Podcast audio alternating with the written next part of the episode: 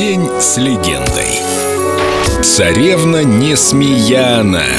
Дайдо. Только на Эльдо радио. Грусть достаточно сама по себе, но чтобы получить от нее настоящее удовольствие, нужно поделиться ею с другими.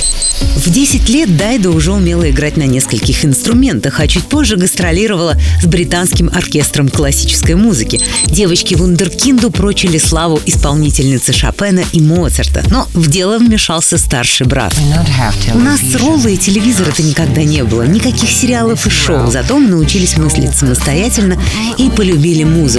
Мой брат Ролла был первым, кто познакомил меня с легендарными Клэш, Дюран Дюран. Он таскал мне модные пластинки пачками, сбил с толку, если честно. И когда я в 16 лет послушала Эллу Фицджеральд, я решила, что классика классиком, а я хочу петь. Как-то так началась моя карьера. You ask me where I go tonight, I go back to today last year.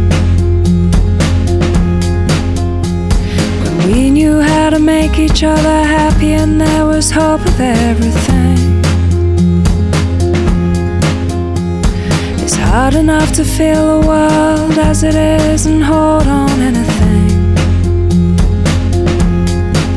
without these quiet times you've bought round here. I'm gonna have to run away. Sure that I belong some other place. I've seen another side of all I've seen. It keeps me wondering where my family is. It's hard enough to see the world as it is and hold on anything without these quiet times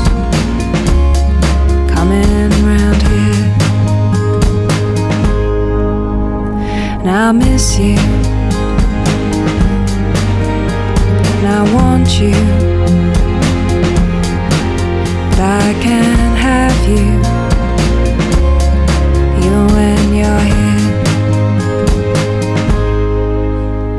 I suppose I have to take you with me, broken mind. I'd rather leave you here.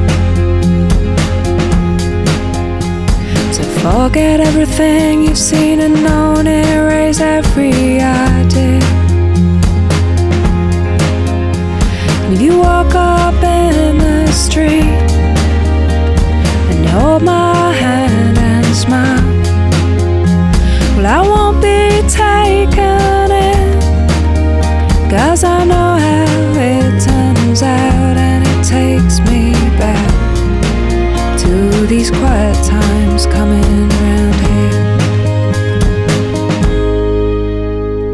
I miss you, I want you. You're not coming back, and I need you. But I can't have you, even when you're here.